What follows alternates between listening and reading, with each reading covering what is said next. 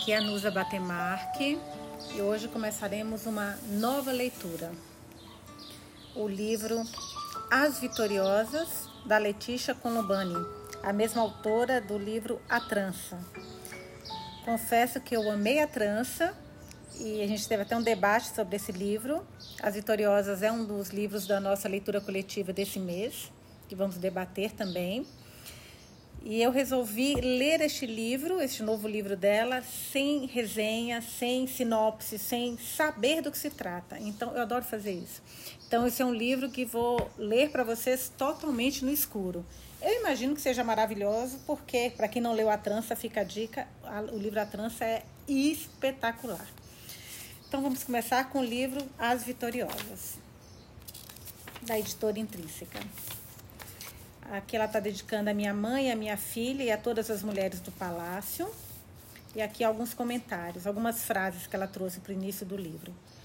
Enquanto mulheres chorarem, como fazem agora, vou lutar. Enquanto criancinhas tiverem fome, como tem agora, vou lutar.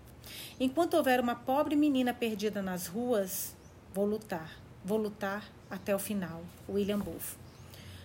Outra frase, abre aspas. Uma coisa é certa. Os mortos assombram os lugares em que viveram como se, por um princípio de infusão, suas lembranças impregnassem o solo. Sylvain Tesson, Una lettre glorsilation. Não sei o que, que é isso. É que ela colocou, antes do primeiro capítulo, um texto. Vamos ler o que, que é. é o solo está em itálico, tá, gente? Como se ela tivesse pego um texto. Enfim, não sei. Vamos ler aqui para ver do que se trata, mas só para falar com vocês que é, está como se fosse itálico a frase. O solo está gelado. É nisso que penso, enquanto estou deitada aqui, a testa contra a, a pedra, os braços abertos em cruz.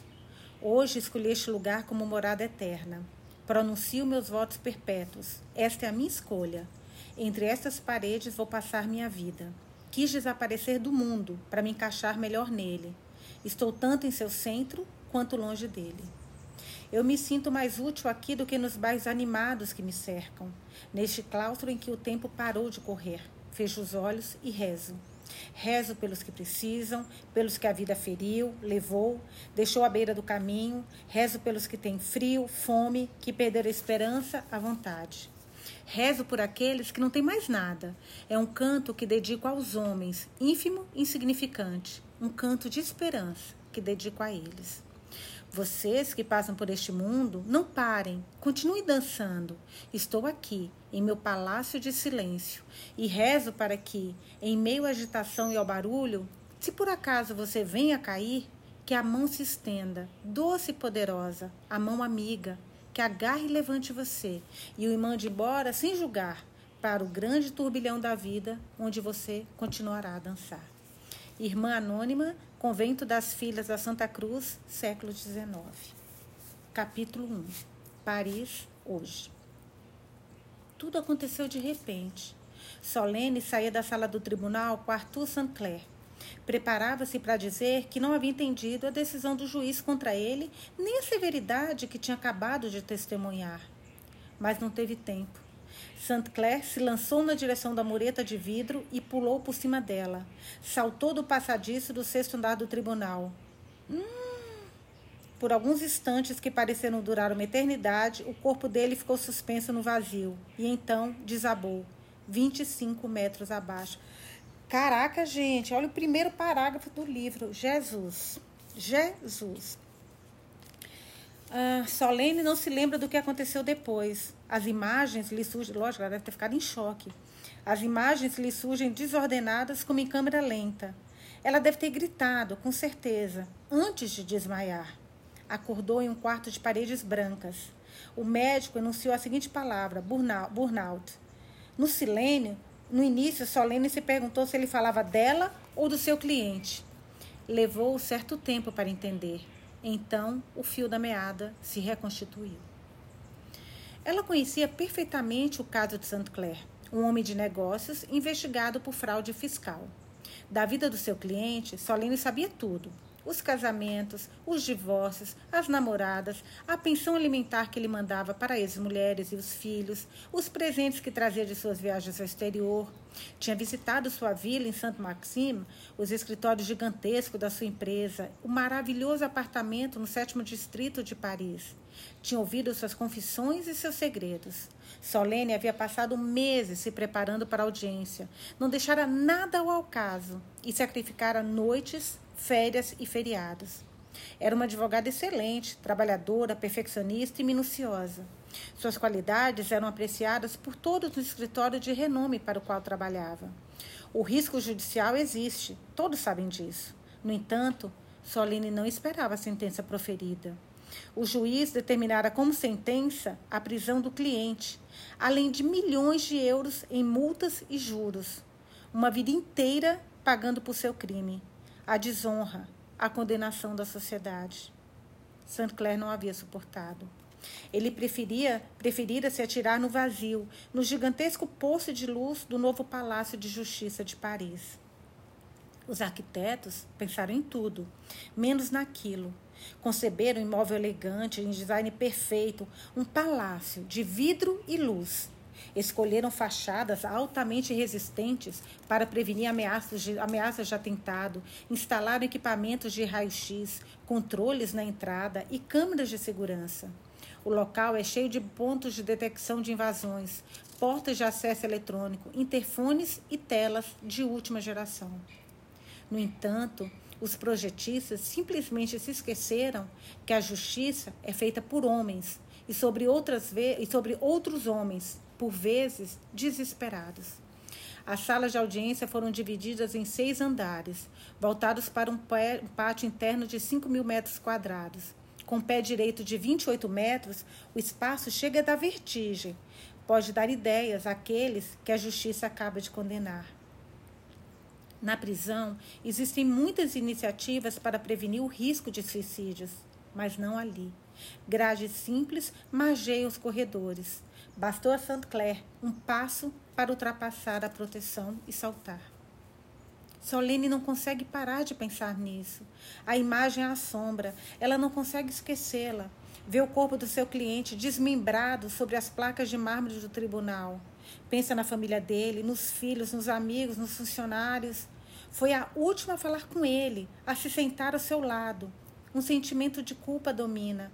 Onde ela errou? O que deveria ter feito ou dito?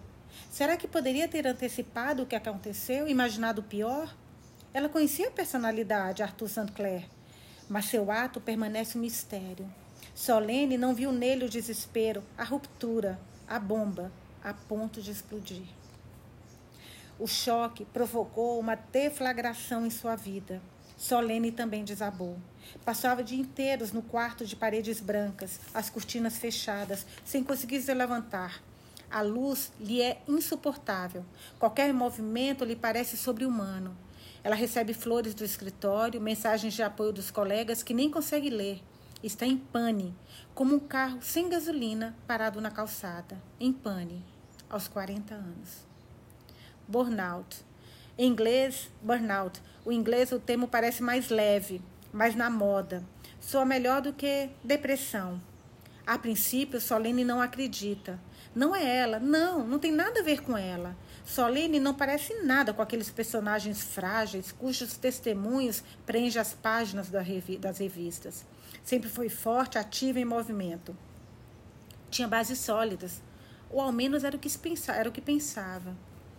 O estresse profissional, nossa, acabou de acontecer isso com um amigo meu, gente, esse tal do, eu acho que é burnout, burnout que fala, que é o estresse que te deixa no estado que você não consegue fazer nada.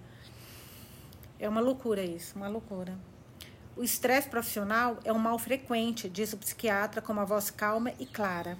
Ele pronuncia termos específicos que Solene ouve, ouve sem de fato entender serotonina, dopamina, noradrenalina e nomes de todo tipo, ansiolíticos, benzodiazepínicos, antidepressivos, prescreve medicações que devem ser tomados à noite para dormir e de manhã para acordar, comprimidos para ajudá-la a sobreviver. No entanto, tudo havia começado bem. Criada em um bairro rico nos arredores de Paris, Solene foi uma criança inteligente, sensível, e dedicada para a qual todos tinham grandes planos. Cresceu juntamente com a irmã num lar cujos pais eram professores de direito. Teve uma trajetória escolar sem intercorrências. Foi contratada aos 22 anos por um escritório famoso. Até ali, nada a declarar. Claro, há o acúmulo de trabalho, os fins de semana, as noites, as férias dedicadas aos casos, a falta de sono, as inúmeras audiências, os encontros, as reuniões. A vida como um trem-bala que ninguém pode parar. Claro, a Jeremy, a Jeremy, que ela ama mais do que todos, que ela não consegue esquecer. Ele não queria filhos, não queria compromisso. Tinha explicado isso a ela, e sua escolha lhe convinha. Solene não era daquelas mulheres que sonhavam com a maternidade. Não se projetava na imagem das jovens mães que encontramos nas calçadas, manobrando carrinhos de bebê com braços exaustos. Ela deixava esse prazer para sua irmã, para sua irmã que parecia encantada com o papel de dona de casa. Solene gostava demais da sua liberdade. Ou ao menos era isso que fingia sentir. Jeremi e ela moravam cada um em sua casa. Era um casal moderno, apaixonados, mas independentes. Quando a deixou, Jeremi apenas devolveu a chave dele. Solene não vira a queda chegar. A aterrissagem fora violenta tal e qual a de St. Clair, no chão de mármore do tribunal. Depois de algumas semanas de tratamento, ela consegue sair do quarto de paredes brancas para dar uma volta no jardim. Sentado no banco ao seu lado, o psiquiatra parabeniza pelo progresso como alguém elogiaria uma criança. Logo ela poderá, ela poderá voltar para casa, explica, contando que continue se tratando. Solene recebe a novidade sem alegria. Não quer se ver sozinha, em casa, sem objetivo sem projeto. Ela mora em um apartamento elegante de três quartos em um bairro bonito, mas o lugar parece frio, grande demais para ela. No armário ainda está o pullover de cachemir que Jeremy esqueceu e ela usa escondido. Ainda estão os pacotes de salgadinhos americanos de sabor artificial que ele adorava. E ela ainda compra no supermercado sem saber por quê. Solene não come salgadinhos. O barulho do saco plástico enquanto assistia algum filme sempre a irritava. Mas naquele dia, ela daria qualquer coisa para ouvi-lo. O barulho dos salgadinhos de Jeremy sentado ao seu lado no sofá. Ela não vai voltar ao escritório. Não é má vontade. A mera ideia de passar pelas portas do Palácio de Justiça a deixa enjoada. Por muito tempo, Solene vai, inclusive, evitar o bairro por onde ele, onde ele fica. Vai pedir demissão, entrar em um período sabático, segundo a expressão consagrada, o termo mais gentil que subtende a possibilidade de um retorno. Mas a possibilidade de um retorno talvez não exista. Ela confessa ao psiquiatra que não está segura quanto a deixar a casa de saúde. Não sabe o que é viver sem trabalhar, sem horário, sem reuniões, sem obrigações, sem amarras, teme ficar à deriva. Bem coisa de mulher moderna, né, gente? Atual. Faça algo pelos outros, sugere ele. Por que não fazer voluntariado? Solene não esperava aquilo. A crise pela qual está passando é uma crise de sentido, continua ele. É preciso se afastar de si, se voltar para os outros, encontrar um motivo para acordar de manhã, ser útil para alguma coisa ou alguém. Nossa, que conselho lindo. Comprimidos e voluntariado. É só isso que ele tem a oferecer? Se ainda tivesse iniciativa, se ainda tivesse um fio de senso de humor, Soline responderia que ele não precisava ter passado 11 anos estudando para dizer aquilo. Ela não tem nada contra o trabalho voluntário, mas não sente que tem a alma de uma Madre Teresa. Não sabe a quem poderia ajudar, uma vez que mal consegue sair da cama. O psiquiatra parece insistir muito nisso. Tente, diz ele, mais uma vez, assinando o formulário de alta. Em casa, Solene passa dias dormindo no sofá, folheando revistas, que se arrepende de comprar um segundo depois de pagar. Os telefonemas e as visitas da família e dos amigos não conseguem tirá-la do seu estado melancólico. Não tem vontade de fazer nada, nenhum ânimo para conversar. Tudo a deixa entediada. Ela perambula pela casa, de quarto para sala, de tempos em tempos, desce até a mercearia da esquina e para na farmácia para comprar mais remédios antes de voltar para casa e se deitar. Em uma tarde de folga, como todas passam a ser, Solene senta-se diante, Solene senta-se diante do computador, um MacBook de última geração, presente dos colegas por seu aniversário de 40 anos, pouco antes do burnout, burnout, burnout porque não serviu para muita coisa. Voluntariado, dissera o psiquiatra. No fim das contas, por que não? A pesquisa leva até o site da Prefeitura de Paris, onde ela analisa os anúncios postados pelas associações. O nome do domínio surpreende. Eu participo.fr. Participação ao alcance de um clique, promete a página. Uma quantidade enorme de perguntas surge na tela. Onde você quer ajudar? Quando? Como? Solene não faz ideia. Um menu se abre mostrando títulos de missões, ateliê de alfabetização para adultos, visita ao domicílio de pessoas com Alzheimer, entregador de doações de alimentos, vigia noturna em abrigos, acompanhamento de famílias endividadas, auxílio escolar em bairros desfavorecidos, moderador de debate sobre questões civis, resgate de animais em situação de risco, ajuda aos exilados, apadrinhamento de desempregados, distribuição de refeições, palestrante em casa de repouso, animador de hospitais, visitas em prisões, responsável por guarda-roupas solidários, tutor de estudantes com deficiência, atendente telefônico do SOS Amizade, formador de primeiros socorros, até um, um cargo de anjo da guarda é proposto. Solene sorri, não sabe onde seu anjo foi parar. Deve ter voado para longe demais e se perdido no caminho. Ela para de pesquisar, desanimada com a profusão de anúncios. Todas aquelas causas são nobres e merecem ser defendidas. A simples ideia de ter que fazer uma escolha a paralisa tempo. É isso que as associações pedem. Sem dúvida, o que há de mais difícil a se doar em uma sociedade em que cada segundo conta. Oferecer seu tempo é se engajar de verdade. Solene tem tempo, mas a energia lhe falta de maneira absurda.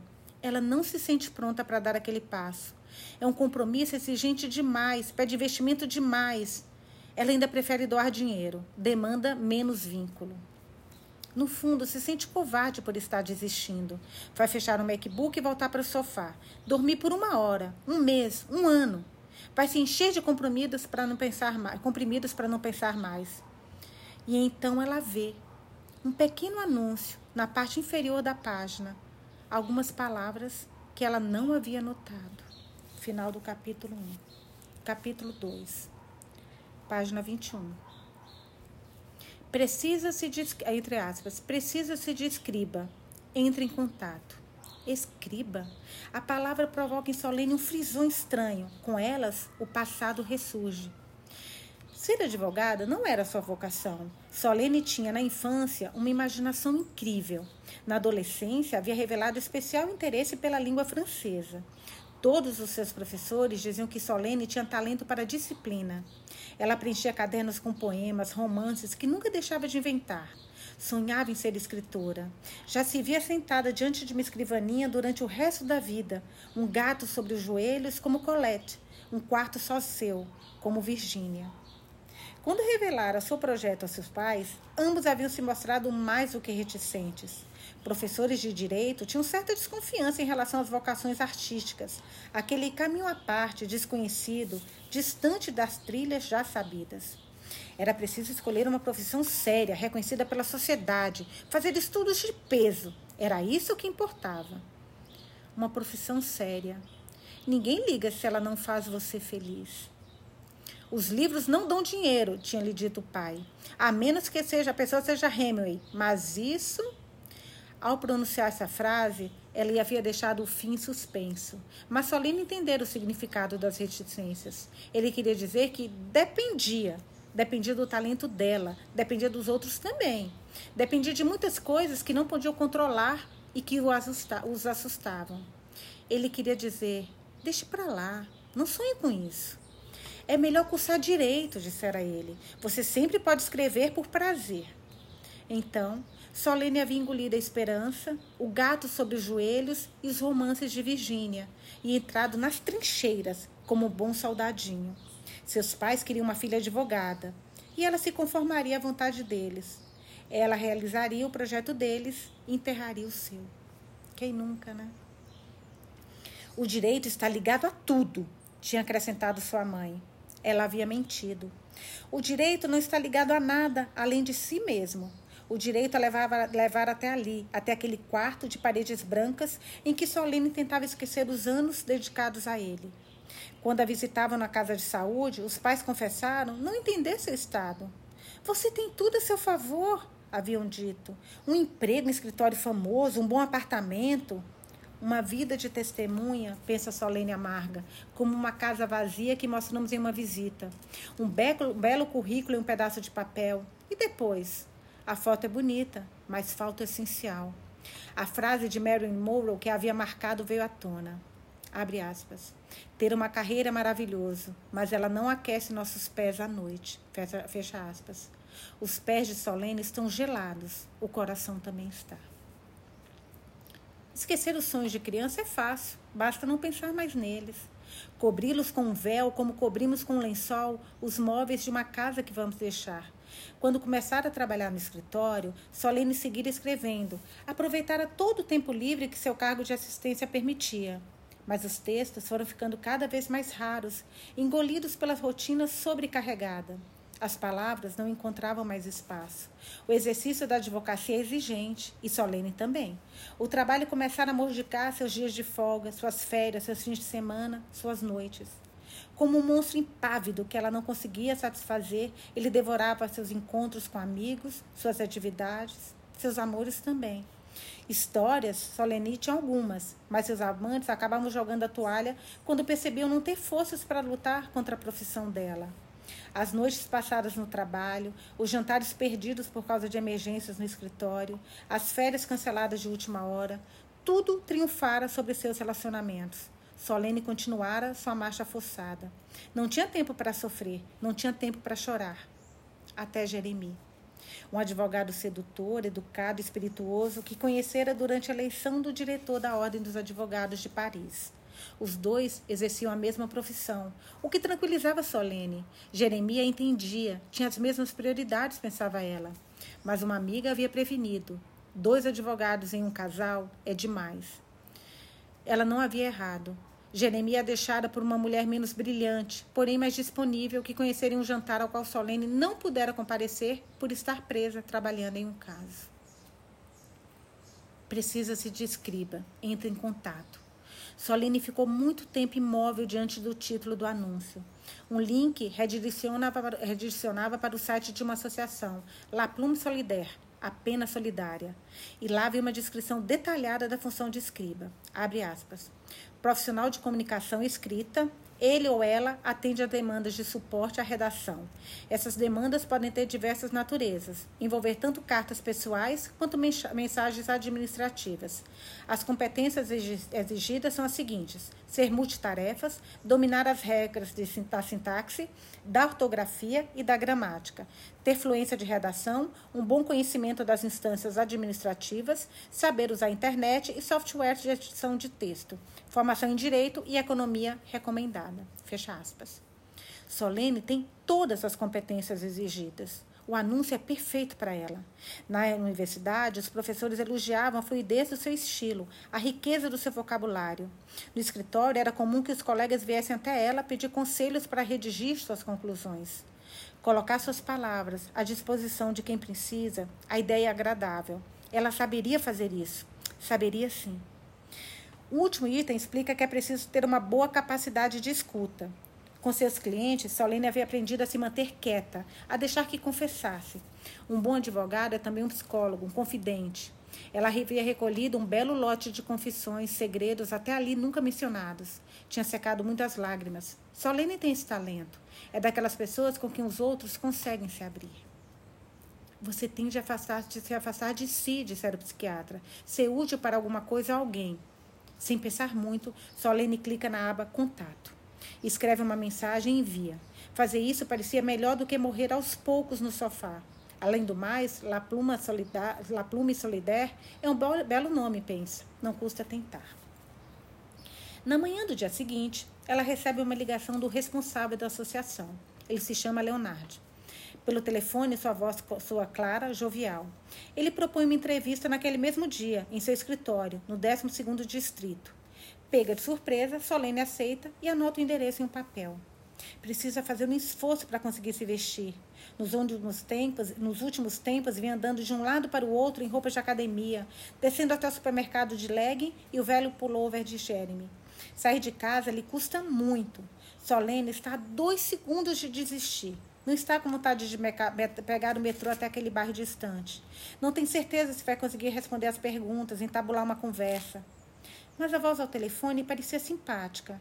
Então Solene se obriga. Toma seus comprimidos e vai até o endereço indicado, muinita do seu currículo. O lugar não é muito acolhedor. Um imóvel antiquado no fundo de um beco. A porta de entrada resiste a ela. O interfone está quebrado, explica o morador que encontra ao sair, ao sair o elevador também. Solene sobe pelas escadas os cinco andares que levam à sede de La Plume Solidaire. Um homem na casa dos 40 anos a recebe de braços abertos. Parece feliz em conhecê-la e a faz entrar no que chama com orgulho de sede da associação. Um escritório minúsculo, tomado por uma bagunça inadmissível. Solene pensa em seu apartamento, em sua arrumação impecável. Como alguém pode trabalhar em um canteiro de obras como aquele? Leonardo tira um montinho de cartas de uma cadeira e pede que ela tome o, seu o tome lugar. Oferece uma xícara de café que Solene aceita sem saber por quê. Ela nunca bebe café, prefere chá. O líquido está amargo, quase frio. Por educação, ela se força a engolir, prometendo a si mesma que vai recusar da próxima vez. Leonardo coloca os óculos, Leon, Leonardo coloca os óculos e analisa seu currículo, com um ar impressionado. Confessa que costuma receber mais aposentados sem fazer nada do que advogados de grandes escritórios. Solene não fala muito sobre os motivos que a levaram até ali. Não menciona a depressão, o burnout, nem a morte de Arthur St. Clair, que, vitaram, que viraram sua vida de cabeça para baixo. Fala de uma reconversão. Jamais vai se confessar, ter algum tipo de intimidade com aquele desconhecido. Não foi até ali para isso. Enquanto Leonardo termina de ler o documento, Solene observa os desenhos infantis presos na parede atrás dele. Um deles foi decorado com Eu Te Amo, em letra desajeitada. Um dinossauro de argila feito à mão domina o meio da mesa, fazendo às vezes de peso de papel. É um deuta, deut, Deutatromeus, explica Leonardo. Leonardo. Parece um dinossauro rex, mas as patas são mais finas. As pessoas costumam confundir as espécies. Solene acende. Então, isso é ter uma vida, conhecer nomes complicados de dinossauros e colecionar expressões de amor mal escritas? Leonardo devolve o currículo dela, parabenizando-a por seu percurso e seus diplomas. O perfil dela é perfeito, uma bênção para a associação. Quando ela pode começar? Surpresa com a empolgação dele, Solene faz uma pausa. É a entrevista mais rápida que já passou. Ela se lembra das longas etapas realizadas durante o recrutamento em seu escritório, quando se candidatara ao cargo de assistente. Um processo extenso, cansativo. Ela não esperava o mesmo nível de exigência ali, é claro, mas achava que alguém, alguém ao menos fosse perguntar sobre suas experiências. Faltam voluntários, confessa Leonardo. Dois dos nossos aposentados faleceram recentemente. Admitindo que aquele detalhe não era muito atraente, ele começa a rir explica que nem todos os membros da associação obrigatoriamente morrem. Alguns sobrevivem às vezes. Solene ri sem querer. Leonardo é exagerado, mas não uma pessoa desagradável. Tem uma energia comunicativa. Ele acrescenta que a associação costuma oferecer uma formação de dois dias para os candidatos, mas que no caso dela, aquilo parece desnecessário. Solene é qualificada até demais. Deve se adaptar sem dificuldade. Vai saber redigir cartas oficiais, preencher formulários, aconselhar, guiar e acompanhar as pessoas que a procurarem. Mergulhando na montanha de papéis espalhados sobre sua mesa, Leonardo saca uma folha. Ao perceber o olhar impressionado de Solene, ele se defende. Parece uma bagunça, mas ele sabe exatamente onde cada documento está. Então, diz ter uma missão difícil para ela em um abrigo para mulheres. Solene terá de ficar na instituição durante uma hora por semana para ajudar as residentes em seu trabalho de redação. Nossa, que demais! Deve vir muita coisa boa por aí. Solene faz uma pausa. No abrigo para as mulheres, um abrigo para as mulheres, a ideia não agrada muito. Achou que seria enviada para uma prefeitura ou para o setor administrativo de alguma instituição. Quem diz abrigo diz miséria, precariedade. Ela não está preparada para isso. Uma prefeitura, isso sim seria perfeito. Leonardo balança a cabeça. Ele não tem nada naquele estilo. Desaparecendo de novo sobre as montanhas de papel, ele tira duas outras descrições de missões. uma casa de detenção nos arredores da cidade e uma unidade de cuidados paliativos para doenças terminais. Solene fica arrasada. Ela frequentava prisões como advogada. Então, não, obrigada, já está cansada delas. Quanto aos cuidados paliativos, talvez não seja a melhor opção para alguém que quer sair de uma depressão. De repente, é tomada por uma vontade imensa de fugir. Pergunta a si mesmo o que está fazendo ali. Que peregrinação a levou àquele escritório obscuro naquele bairro perdido? O que foi procurar ali? Leonardo espera, ansioso pela resposta dela, os olhos tão cheios de esperança que quase a emocionam.